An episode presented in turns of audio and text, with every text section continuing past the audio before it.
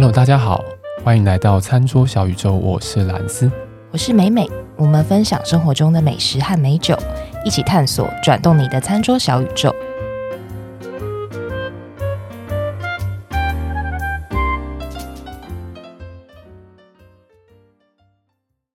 今天又是蓝蓝的天，蓝蓝的海，肥肥的猫，长长的腿，还有什么美美的酒？谁的腿长长的？狗，对狗吧，因为上次是讲狗，对不对？红贵宾哦，红贵宾，希腊的长腿红贵宾。好，那所以今天继续蓝天白云，我们继续的跟美美一起畅游希腊。今天只是有希腊吗？还是有其他地方？对，今天只有希腊。上次是讲雅典嘛，然后是讲，因为希腊它是一个除了雅典在希腊本岛之外，其他很多领土都散落在爱琴海当中。嗯，这次要讲四个岛，哇哦，都是希腊，但是它是不同的岛。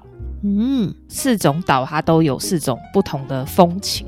那我就来介绍喽，直接开始了。好，对，直接开始。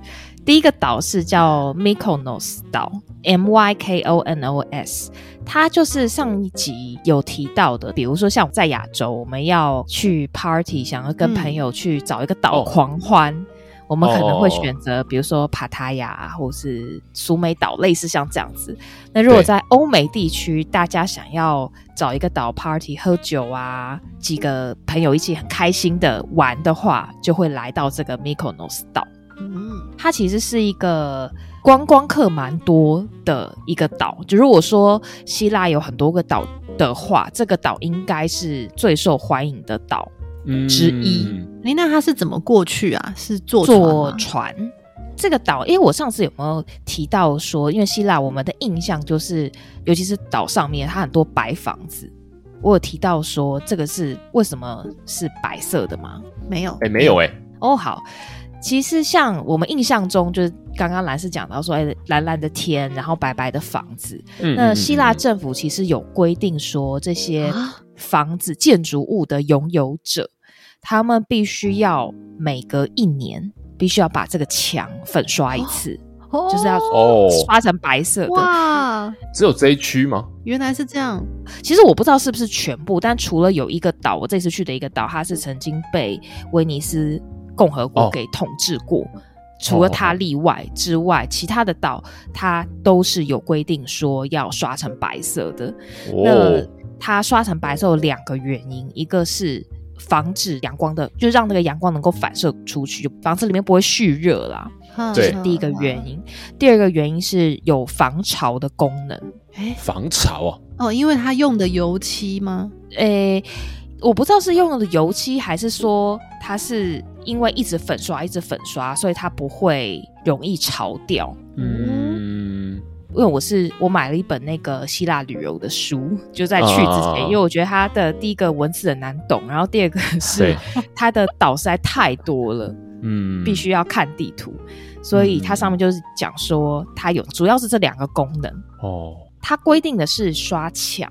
那但是门啊、门框啊，比如说你那个楼梯扶手啊，那个是不在规范里面的，所以你会看到很多希腊的房子，它可能屋子是白色，然后你走在它的大街上，嗯，就像 Mykonos，它是你走到它大街上，你就会发现每家每户的门的颜色都不太一样，哦、所以就又有一点秩序里又有很缤纷的感觉。哦哦哦哦哦，难怪我看怎么会这么白啊！嗯真的是需要常常维护哎，是因为他们就在海边嘛，你就受到那海风这样一直吹，嗯、你如果不每一年刷一次的话，那个白色很快就不白了，然后也可能很快就发霉这样。所以那边很潮湿哦。其实我走在路上，我体感我不觉得它潮湿哎，但是可能住在那边的人，那个海风每天这样吹，可能还是会吧。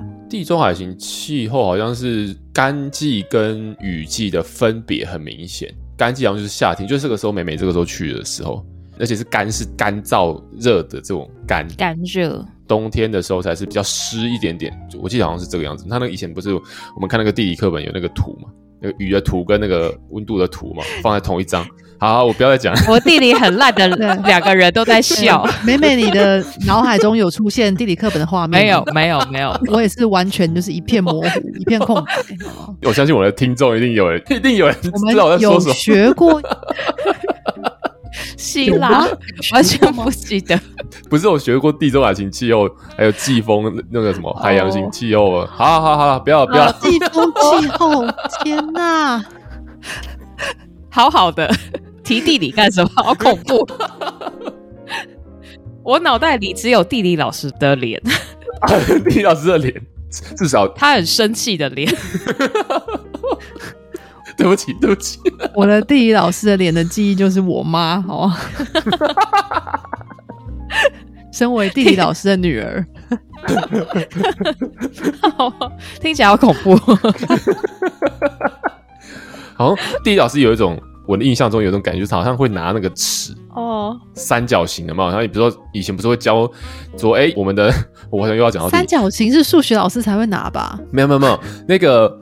不是有教那个吗？就是哎，我们现在的看地球的全世界地图，它是怎么样画出来？它不是用一个投影的方式画出来嘛？然后就会有很多种，好好好，对哦，是哦，是用投影的方式画出来。等下就把美美你怎么说？我不记得。所以我们才会北边，你看我们的现在的世界地图才会北边看起来陆地怎么这么大块，但其实它没有这么大块，就因为它是用投影的，所以整个拉开。好，然后越接近赤道是越精准。哦，好，嗯，哎，他那个粉刷墙，粉刷墙，粉刷墙，哦，好，然后，嗯，这个是 Mykonos 岛的的一个特色。然后，假设大家之后有机会去的话，还有几个，除了这个，还有一个地方必去的，就是它有一个纯白的风车群哦，类似那种很大很大的风车，它总共用五个风车排在一起，嗯。为什么会有风车？就是岛上居民他们以前啦有利用这个风车去磨麦子的习惯，但是当然现在就已经、哦、这个风车已经没有再拿来磨麦，但它就拿来当做一个观光拍照的景点。哎，但是它会转吗？嗯、没有转，我去的时候还没有转。哦，对，因为我看这个风车的照片，它上面没有，它没有那个叶片。对，对对对，它没有上，它没有叶片，那它怎么转？因为他现在已经不拿来磨卖，但这样做了，对，但是他可能因为而已，对他还是很应该说，大家就没有把它拆掉，就把它拿来当一个景点嘛，就去拍照这样。嗯嗯嗯。想说这样子会转的话，这个风应该很也太厉害了，超大。哦。Mykonos 岛它还有一个特色是说，它有很多的鹈鹕，就是嗯那个鸟嗯。为什么有很多的鹈鹕？就是在一九五五年，曾经有个渔夫就把一只受伤的鹈鹕救起来医治。鹈鹕康复之后，他就不想离开了。当地的居民又很喜欢他，还给他取一个名字叫做 Petros。然后，所以这只鹈鹕呢，就变成岛上的明星。所以之前有很多人去，就都有看到他。后来就走了啦，就去世了。然后他去世之后呢，因为当地人还是已经很习惯有这个鹈鹕陪伴，所以其实就有很多人有送给这个岛很多鹈鹕，然后所以当地的人就接受这样。哦、但我也是觉得蛮妙的，因为我这次去没有看到，嗯、我就跟去过的朋友讨论的时候，他们就说：“哎，你有没有看到鹈鹕？”我说：“哎，没有哎，我这次去就完全没有看，就看到很多海鸥。”所以我不知道说现在鹈鹕是都飞走了吗，还是怎么样？所以它等于是说它是外来种，它不是原本的原生在这个地方的意思。对哦，就很像现在我去上野动物园看熊猫是一样意思，是吗？哎、欸，我也看过，听起来有一种政治味。哎 哎哎，喂喂，哎，我不讲啊，我这边我只讲一个事实，客观事实，不要这样子、啊。你也知道最近 他们之间的关系比较 tense，好好恐怖。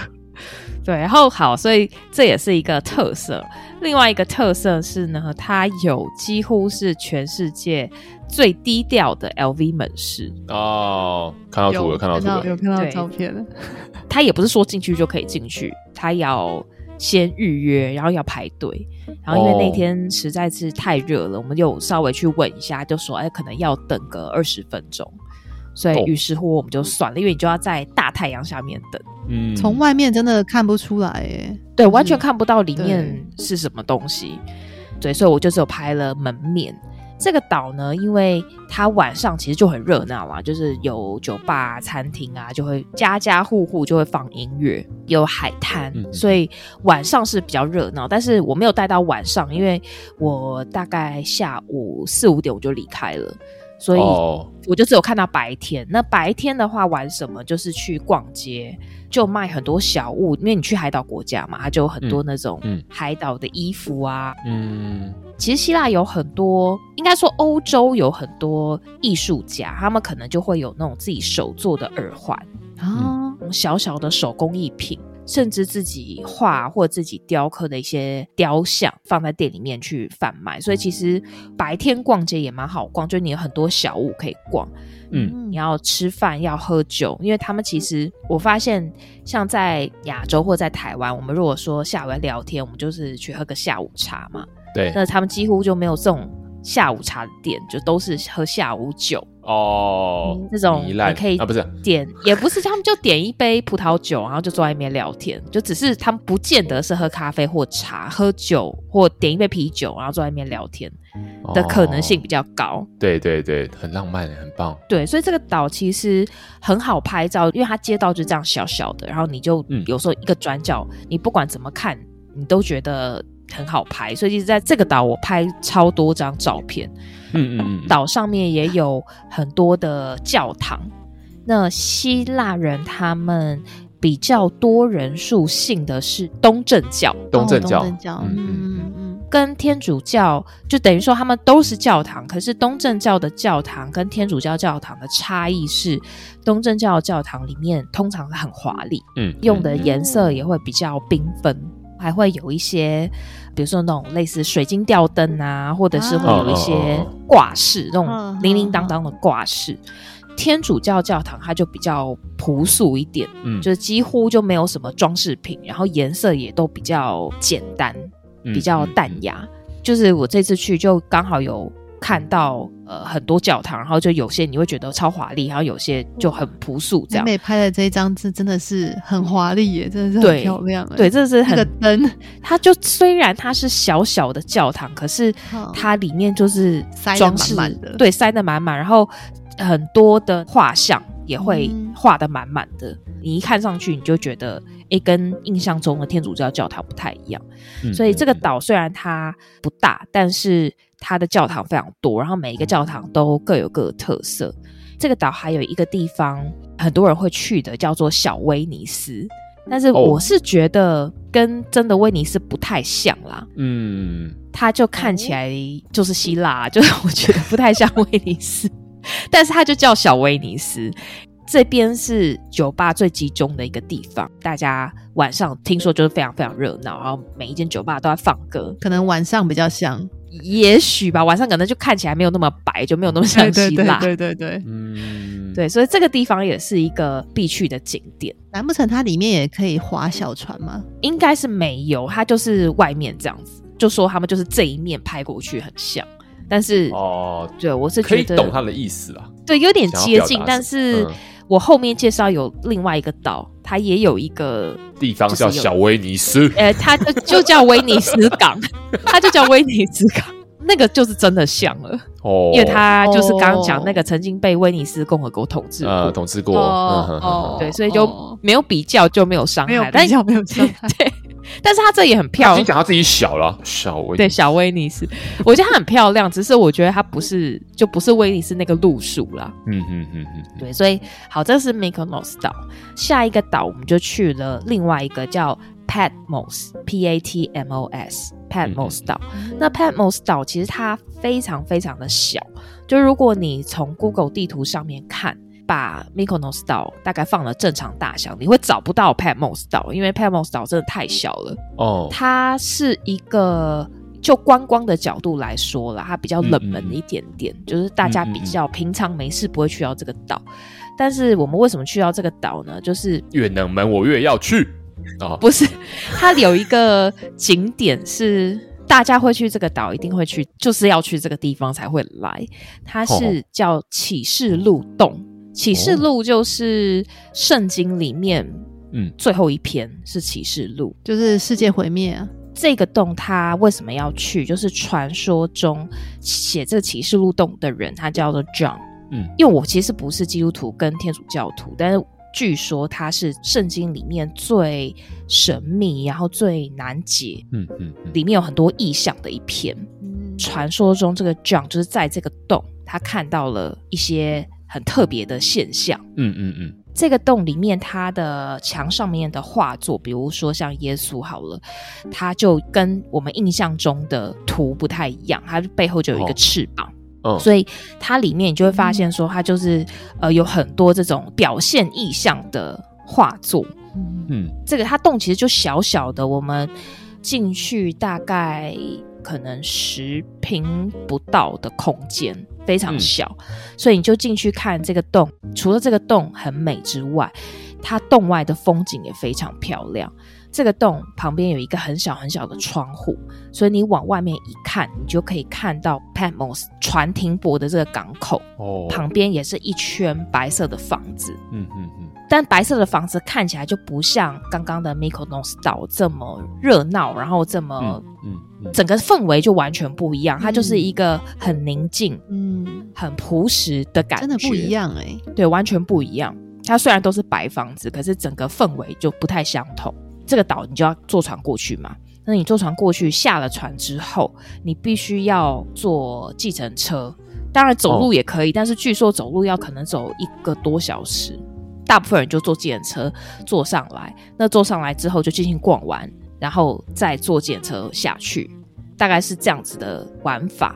那这个洞逛完之后呢，港边就有很多一样是逛街、购物、葡萄酒吧，呃，很多卖小物的地方。那这个岛，我觉得相较于刚刚讲的 Mykonos 岛，它的东西就卖的比较便宜，因为第一个它不是那么热门观光的岛。嗯，据那个计程车司机说，就可能。希腊他们当地人可能会来买东西，因为它东西就比较便宜哦。它距离希腊这么近吗？距离岛跟岛之间，就是如果说，因为他们已经很习惯你很多移动，因为它就是很多岛散落在在海里面嘛，啊、他们已经很习惯说用船来当交通工具，所以很多人会来这边去采买啊，或是就逛街等等。所以它的东西确实一样东西在这里买就比较便宜。哦，一样很多卖呃手工艺品或者是手做的首饰的这样子的店，嗯嗯，还有很多，比如说像希腊有一个标志，就是一个蓝色圆圆像眼睛的东西，中间一个蓝色的点，就是有很多像这样子装饰的东西。哦、他们就说这个东西就是跟我们戴尾戒的意思有点像，就是防小人哦、嗯。就说这个图啦。就是好像有这种防小人的意义，哦、所以你就可以在这边买到很多这种蓝色眼睛的衣服啊，或者是杯子啊，哦、咖啡杯什么什么，有的没的很多。那妹妹有有买吗？她不用，她不用啊，我也有买。她不用防小人吗？他这个人没有小人，他这个不会到处树敌，他都是到处结交好友，他不会有小人。我是没有不太在乎这个东西，哦、但我只是觉得。如果说要纪念价值，对，你如果要去希腊，你要买一个纪念品的话，可能就买这个图腾，嗯、就是会比较能够代表这样。哦，对，他那个图腾有一个名字吗？还是就是诶没有？欸、我不知道有没有名字，没有特别问。但是我只是看到说哦，有很多这个图示，我就问说，哎、欸，为什么会都是这个图？对方就跟我讲，但是他没有说他叫什么名字。这样，我查一下，我查一下。它叫做恶魔之眼，哦、说当地人相信被邪恶之神盯上就会有厄运，所以他们随时带着模仿恶魔之眼的蓝色眼睛的护身符。嗯、哦，以毒攻毒的意思。原来如此。逛完街呢，其实你就可以边在旁边，它有很多葡萄酒吧，就边在旁边喝一杯酒，边等船来。嗯、好，所以这个是 Patmos 岛，它就是一个。如果说四个岛比起来，我觉得它是最朴实的一个岛，然后东西最便宜。嗯，嗯再来呢，下一个岛就是大家可能最熟悉的圣托里尼。嗯嗯嗯嗯，它就是大家如果蜜月就很常会来到这个岛啦，嗯、因为我发现我好多同事蜜月都来这边。哦，是啊、哦，嗯，这个岛呢，它面积相较于 Patmos 岛当然就大很多。然后，嗯，坐船到了港边之后，它也就是那种一片的白房子，然后白房子它就散落在山上面，它这个山就比较陡一点点。也就是说，如果你要上山的话，你就必须要有三种方式。第一种方式当然最辛苦，就用爬的。就自己用走的走上去，走上去，当然看你脚程快慢，那可能大概四十分钟到一个小时。嗯，那这听起来还好，但是你必须要第一个，你要跟驴子一起共用那个道路。哦，因为驴子是第二个上山的方式。哦，所以很多人会坐驴子上去，这样。对，它就只有一条路，那不是你走就是驴子走，所以。你如果是自己走上去，你就跟驴子一起走。当然，跟驴子走没有什么不好。驴子凶吗？不会，不会，驴子很可爱，只是说会踩到东西吧。因为他们走上去的时候，后面会有人赶他们，那他们就会自己走他自己的，哦、就是他不管你前面有没有人啊，他就撞下去。他就是要走，对，所以要走，很有可能被驴子撞。从后面追撞，很多人被驴子撞啊，然后那个赶驴子的人就会叫这些行人们让开、让开、让开，这样，嗯、所以大家就要闪边。哦、有说路是驴子的吗？对不对？没有，你你站在那就是被撞啊，所以你你也可以不走，还是被撞？你也可以不走，就是被撞。等一下，我猜一下，所以第三种是不是抬着轿子之类的？不是，第三种是坐缆车。坐缆车从天空直接过，对对。那美美是哪一种？但是呢，坐缆车你要站在那边排队，要排一个半小时 啊。Uh, 对，嗯，坐驴子好了啦。对，你知道沈头利，你是一个这些岛里面，应该如果说观光客，它可能是观光客最多的，最多的。所以你一看到那个缆车的排队的人潮，你就会马上放弃这个选项。就是你就考虑说，所以美美骑驴子吗？我最后我是骑驴子，我本来要用走的，就被大家劝退，因为有人去过，他们就说，除了刚刚讲的四十分钟到五十分钟时间不说，然后上坡跟太阳非常大，完全没有遮蔽物，嗯，可能随时会被撞之外，那最重要的是，他路上因为都是驴子走嘛，他就会边大便大便。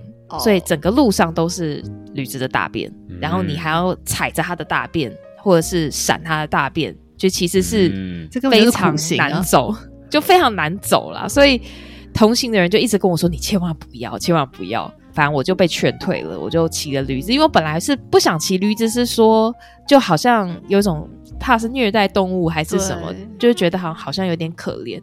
可是后来又有查到一些资料，就说驴子它们是一种必须一定要工作的动物，就是如果你不让它工作，它没有工作到，它会很忧郁。哦，就是这个是它会经过工作，然后好像就是获得开心这样。也就看到有些文献好像是这样说，嗯、就说他们会觉得好像没有。没有事情做会很很难过，这样很郁闷。对，突然喜欢骑驴子，这样这简直是比我还上进呢。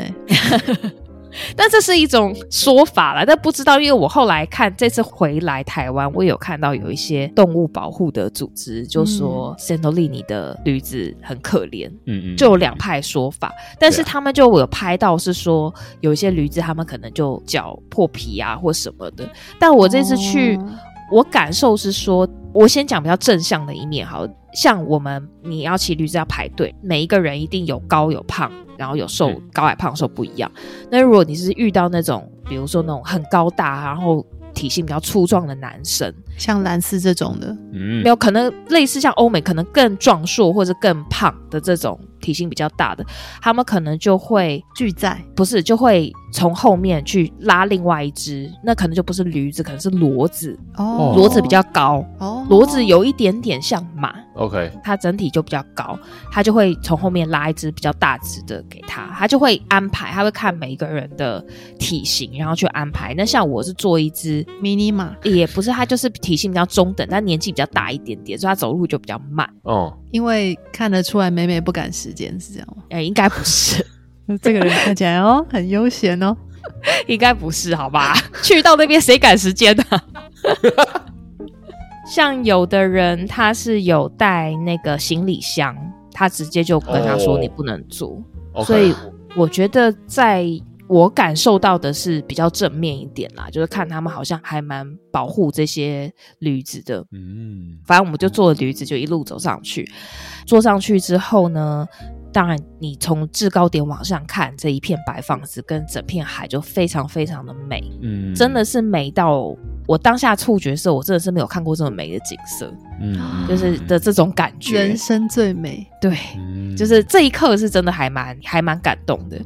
嗯，那这个岛上面呢，它一样，它有非常非常多的教堂，大概有在三百多座，就超级多。嗯、因为讲说它是一个蜜月的圣地嘛，所以还有非常多的那种阶梯式的那种度假饭店，就是直接就是里面有那个游泳池，然后你可以直接在泳池就看整个外面的海，嗯嗯，整个圣托里尼的风景。就很多返点，我就就把那个手机伸进去偷拍了几张。你如果说好住饭店之后，你想逛街，一样也有很多小东西可以逛，包含它甚至有很多小小的艺廊也在上面，嗯、就你就随时就会看到外面就写说它是一廊，其实你就可以进去逛逛看。你如果要买也 OK，该说是一个还蛮多元的一个岛。我们这次去，反正就在上面走走逛逛，逛累了就找一间餐厅坐下来吃东西。那既然它就靠海嘛，所以我们一样就是吃了海鲜，点了一只鱼、嗯、淡菜、炸花枝拿来下酒。所以于是乎我们也是点了一支白酒。至于酒怎么样，我最后再跟大家介绍。好，所以圣托利尼是一个，我觉得如果。大家都已经要飞这么远了，飞到希腊或地中海去，那就一定不要放过的一个地方。嗯，也是一样，也很可惜，因为我都是待白天，我有看到它夜晚也是超级漂亮。当大家各家各户都打光打了灯之后，嗯、也超美。但是唯一的遗憾就是我没有看到它晚上的样子。我们是每一个岛一天，一个白天，嗯，都没有住在那里就对了，没有住在那边。然后下一个岛呢，就是叫 Crete 岛。那 Crete 岛是我觉得四个岛里面最好逛的一个岛，嗯，同时也是前面讲它的特色，就是它曾经被威尼斯共和国统治过，所以它的建筑物呢比较像意大利。它不是白色的建筑，它就很像是呃威尼斯调，对，都暖色调，黄色、砖红色这样。然后它的门可能大家也是各家的颜色都不太一样，就整体你就会觉得哦，好像来到意大利的感觉。那这个岛它是这个希腊这么多群岛里面最大的一个岛屿，它的占地比较大。然后它有出了一个著名的作家，叫做尼克斯卡赞。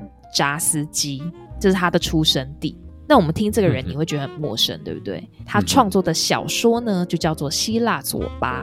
哦，就是台北不是有一个餐厅吗？就是对对对对，对，有个餐厅，原来是一本小说啊。对，《希腊佐巴》，所以原来它是一本小说呢。我也是今天才知道，哦、长知识。对。对，所以这还是这个作者的出生地，就是这个。但是是一本什么样的小说？哎，不知道，我没有看过。好，这个威尼斯港呢，它曾经被威尼斯共和国统治了四百多年。这个时间当中，它的经济也好，或者是它的文化发展，其实都很快速。嗯，说这些威尼斯人，他们很喜欢在他们的殖民地上面大兴土木，所以就会发现说，为什么说它建筑物都非常的意大利式？因为他们就是在这个时期，他们就开始大盖特盖，所以他们就有很多。威尼斯式的房子，然后或者是堡垒，或者是教堂，他们也有清真寺。所以我这次去的威尼斯港，这个港边它就有一个清真寺，嗯，所以它也是一个文化很多元的一个地方。港边的周围当然就是因为港很漂亮嘛，就是围了一整圈的餐厅或者是酒吧，所以大家就可以坐在港边就边吃，然后边欣赏风景。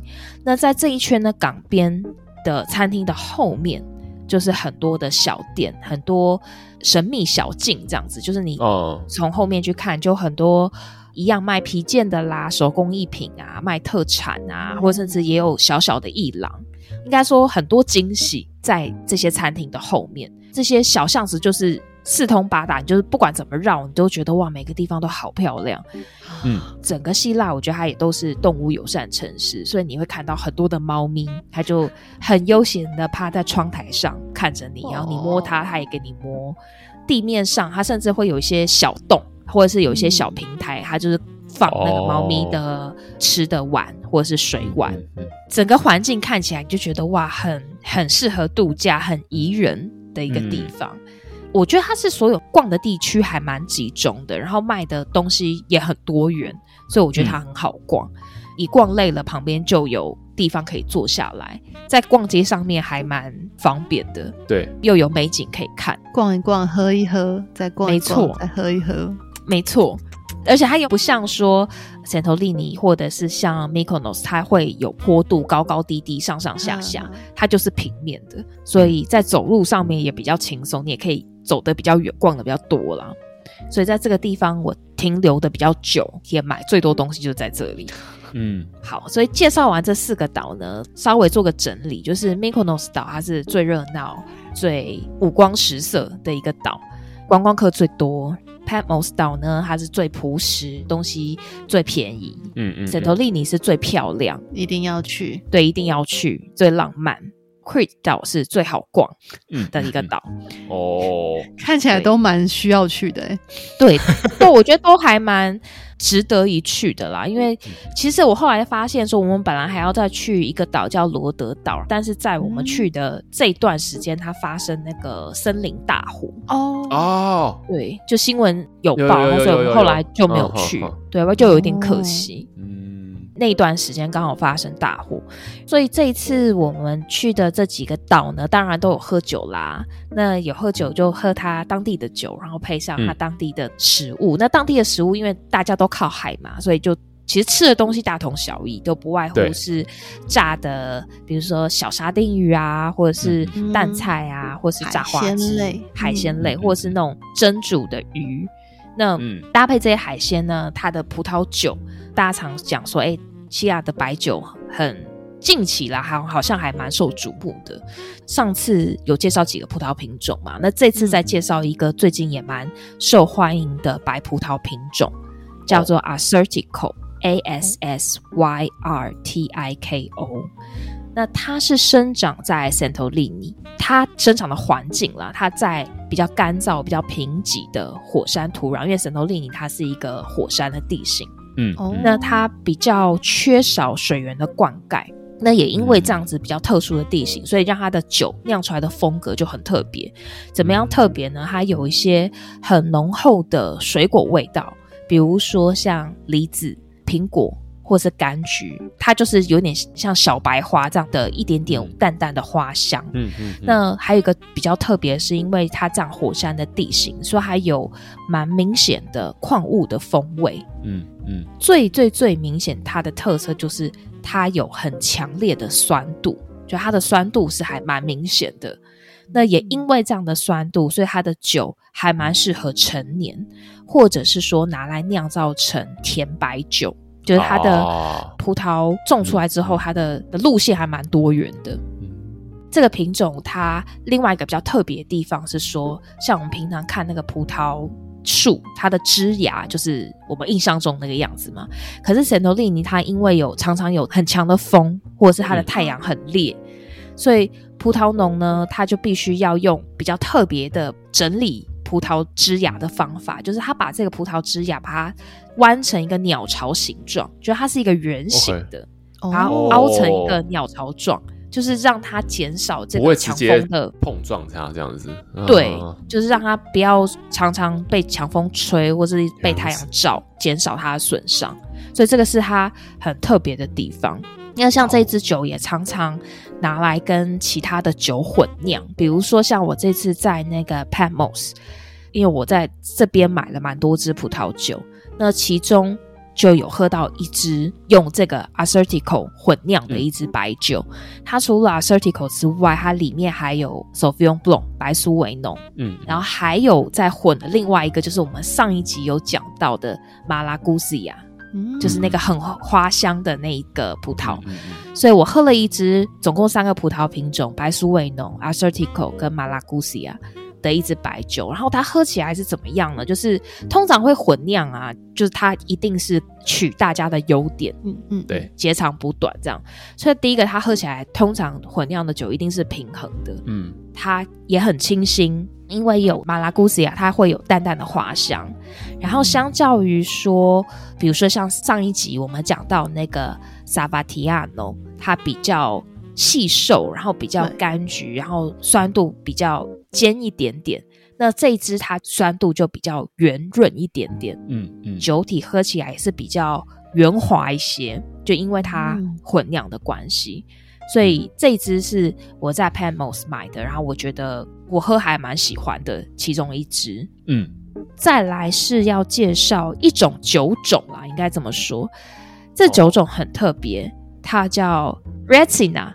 R E T S I N A，Retsina 这支酒呢，其实我这次在希腊我并没有喝到，但是我在什么时候喝到呢？嗯、我回来的时候 刚好我要练那个盲饮哦，练盲饮，很奇怪很巧的是遇到了一次希腊品种的主题。OK，这个时候呢，盲饮我们这个主办单位他就说啊，这次我们没有要盲，他只是要给我们。尝试看看，说它是一种希腊的传统酒。那一般在台湾很你很少看到，嗯，因为我这次去希腊的时候，我还不知道我这个东西，所以我即便看到了，我可能也没有留意它。嗯嗯嗯。然后，所以我喝到的时候，我觉得超级特别，所以我想说也来跟大家介绍一下。它是一种希腊的传统酒，然后它其实全希腊你都看得到，但是它生产地是集中在希腊中部，也就是靠近雅典的这一带。嗯，那它的历史为什么会有这个东西？这种传统酒，就是来自西元前的希腊人跟罗马人，他们的酒，他们用一种容器来装，就是那种双耳、细细的脖子的土罐。哦、土罐，哦、嗯，对，来做容器。嗨嗨嗨。因为这种土罐它有气孔嘛，它会呼吸，所以他们又想说，我希望说能，把酒封在里面，所以它里面就用那个松脂来去涂它，去覆盖，同时它也用松脂去封住这个罐口。后来人们就发现说，这样子的松脂它把它封住之后，因为多多少少因为土罐它有气孔，对，它就会吸进去，所以大家就觉得说，哦，这个酒。喝起来，诶，味道很特别，还不错，而且它有一个很大的优点是，它可以保存比较久。嗯，所以这个酒就是比较传统，在古时候大家常喝的一种。但是因为时至今日，我们现在大家存放酒的容器就不太会用这种土罐，就会用橡木桶嘛。嗯，所以现在大部分的地方就比较少再用这种土器来喝这种松脂的、把它封住的这种酒。那只有在说这些靠近松树产地的地方会留存这个 Retsina，哇，真的是很难念，很难念。所以只有在这些地方，因为它靠近松树的产地，它取得这个松脂比较容易，嗯，所以它才会有这个东西。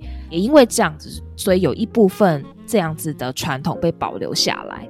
那至于这个 Retsina，它会拿来用什么葡萄品种呢？诶，也有刚刚介绍那个 Assyrtiko，也有我们上一集有介绍那个 Sabatiano。嗯嗯嗯。那这样的酒大家会怎么喝？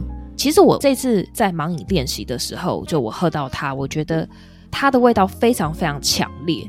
那个松脂的味道，我觉得我我讲一个味道，大家不要吓到，就是很像那个松香水哦，嗯嗯嗯嗯，很像是松香水不小心滴到酒里面的感觉哦，就是它的味道很强烈，你需要一点心理准备才能喝它。哦、但是我觉得，因为我们那次喝呢，它的温度其实没有那么冰。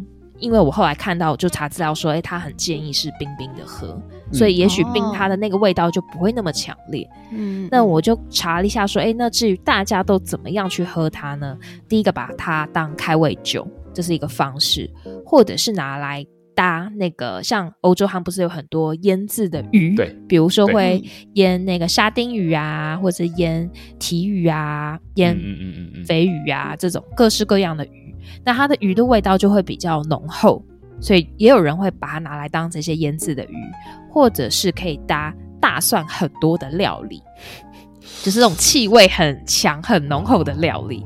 我是没有真的把它拿来搭过，可是我觉得我想象一下，我觉得诶好像可以试试看。那这个是我觉得很特别的酒，就是大家如果有机会遇到它，可以试一次看看，因为真的是很难，应该说在台湾很难看到啦。哦，当地我其实这次去我没有看到太多人在喝这个东西，因为它的颜色是有一点点。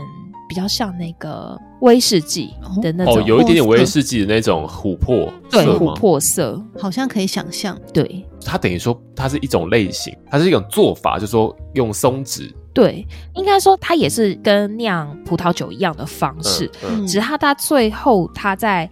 盛放的时候，嗯嗯嗯，他用这个土罐来存放，嗯，土罐又用这个松脂松脂来保护，嗯，对，所以它就沾染了松脂的，其实就是类似一种过桶，它只是它过的是那个土罐，然后所以有那个松脂的那个气味，味道。很强的味道，这样。其实你刚刚讲松香水的时候，我我老实说我没有办法想象哎，因为。我能想象松香水在，然后你用喝的，或者是说松香水搭配上，比如说哈白葡萄酒好了的那个感觉，我有一点点不知道从何想象。我不太知道松香水的味道是一个木质调吗？嗯，然后很强烈。稍微刺鼻一点，树木的那种味道，不是稍微哦，是很刺鼻。而且因为松香水是真的会含有那些挥发性的东西在里面，所以那个味道是砰。对，但它就是很像是不小心滴到几滴在葡萄酒里面，嗯嗯，所以难怪会去搭配那种大蒜的料理，互相去抵抗的那种感觉，就是对很强的味道互相强强对决。哦，好妙哦！对，很妙，所以我喝到我觉得太有趣，然后就想说，哎，既然这么巧，我就又刚好遇到希腊主题，嗯，喝到这么少见的东西，所以大家如果有去到希腊有遇到的话，可以试试看，但是可能就不用喝太多，太多，因为它，它其实它的那个酒瓶也不是七百二十 ml，它是五百 ml，小一点的，比较小一点。嗯嗯嗯我相信它应该就是可以喝很久啦，因为它又好保存。嗯，喝的感觉比较辛苦一点啊，不像是真的一般这样可以一直喝下去，对不对？对，可能就是喝一杯，然后拿来搭配料理，嗯、或是当开胃酒。跟它比起来的话，上一集讲的那个乌佐可能还比较平易近人嘛。但是酒精浓度比较高。对啊，嗯，对，所以看你哪边比较可以。你对酒精的耐受力比较强呢，还是？还是对，还是一对松香水几滴的那种比较强。反正去希腊可以尝试，就是乌佐酒跟这个松脂松脂酒，对 Retsina，对，好特别。对这两种，除了葡萄酒以外，我觉得很有趣的地方。好，所以大致上是这样。然后至于餐点，当然就跟在雅典吃到的其实差不多，就是海鲜，反正海鲜为主，眼睛闭起来随便吃都随便好吃，嗯、反正就放心的点。哦哦、跟上次讲的烤肉啊，souvlaki 啊，然后跟鹰嘴豆泥、tzatziki、优格小黄瓜，然后这些东西就必吃。所以以上的希腊就跟大家介绍完毕。哎呀哎呀！我觉得可能很快就有机会接到旅行团的。你真的很熟哎、欸，真的很熟哎、欸！你知道为什么吗？欸、你知道为什么吗？为什么？因为对上个礼拜不是说我要做简报吗？对。那我这次去不是去了二十七天吗？啊！老板就说：“哎、欸，叫我来分享一下。”那我去了这么多地方，我实在是很难全部用空口白话这样讲出来。于是乎，我就做了简报。那做了简报，这简报的时间我已经删掉非常非常多了，我还是讲了一个半小时。一个半小时，对。你就跟他讲说，来听我们节目啦，不用做什么简报。对。所以说，只是说我在公司简报的时候，我没有讲什么葡萄品种。不，呃，在公司简报有一个好处是，因为很多照片可以看，可以边看边讲。啊，对对，跟空讲还是不太一样。所以大家记得要来我们的 IG 哈，这次照片量非常的丰富。我们大概限动都会充满了希腊的照片，请请 最近大概会持续两周吧。对，请搭配照片一起服用好吗？对对对，对啊，非常大量，会没有什么感觉，确实怕我会觉得说在。讲个远方国度，对，在讲什么东西？哇，后面还有一些国家 更难想象。我觉得美美做的功课就只差地理的部分了啊！地理、啊，来来来来来来，还有 还有，我有尝试过历史也不行。对，我觉得我们就差在地理跟历史的部分。这个我们的餐桌小西它就可以更有深度，就可以更像一个旅游节目。刚刚一开始节目一开始讲，我想我们不要说什么，我们线动都只有放那个什么希腊的图片。我想那张图给我附上去哦，那个夏天很干燥，没有雨，冬天有雨哦，那张图给我附上去。你说你刚刚传给我的那个 那个叫什么图？地中海型气候啊，长条图还是什么图？那个是折线图跟长条图的一个结合，对，它就是呃有它的温度的部分，还有它的降雨量，所以你看它下面的。你真的觉得那样子的图放在 IG 线动会有互动率吗？哇，呃，我比较惊讶是我看到鹈鹕吃鸽子的图，结果还是没有人对历史有兴趣啊。哎、欸，那个图还不是我看到那个影片，那个影片真的是非常恐怖。我觉得影 对，好可怕、啊。那个影片真的真的是鹈鹕走走路，然后鸽子走走路，然后鹈鹕就把它给吃了，就这样。天哪！鸽子可能还不知道发生什么事情。对，我不就是出来散个步吗？要投胎。对对对，我天哪！好哦，地中海型气候完全被付诸于脑后。对，这张图我真的是不知道。没关系，我还是会贴这张图。好，那如果大家听众们喜欢这张图的话，喜欢兰斯讲地理历史的话，请用力的给他按表情，好吗？按赞、按爱心，不管你要按什么。好，会不会有按大便是？或者是你觉得看到这张图觉得很火，你也可以按一个火。对。我们下一集的话呢，美美要开始往其他的国家去了，对不对？是的。下一集就要往一个很特别的地方——以色列。嗯，很多可以讲的中东料理要跑出来了。嗯，对，中东料理跟然后还有什么酒？哇，敬请期待。感觉中东的酒给我一种很干裂的感觉，不知道为什么。哦，是因为那边很干热的感觉吗？是吗？对，就只是这样。又要讲到地理，是不是？也好恐怖。嗅到不妙的气息，哎、欸，那个，要不下一次美美就讲地理历史以外的部分，那男士你就准备一下以色列的历史地理了。那有什么问题、啊？我们今天的，所有在节目里面讲到的内容，都会放我们的脸书还有 IG 上面，再欢迎大家去做这种查看。然后地中海气候的那个图表哈，嗯，请用力按。暗暗火，我想那是一张降雨量跟气温的比较图。我想一定有人看了会想起以前，好不好？你在学校坐在下面的时候的那个感觉。好，记得留给我们五颗星，五颗星，五颗星、欸。不要因为看到那张图不留啊，拜托。我们下期节目再见了，拜拜，拜拜，拜拜。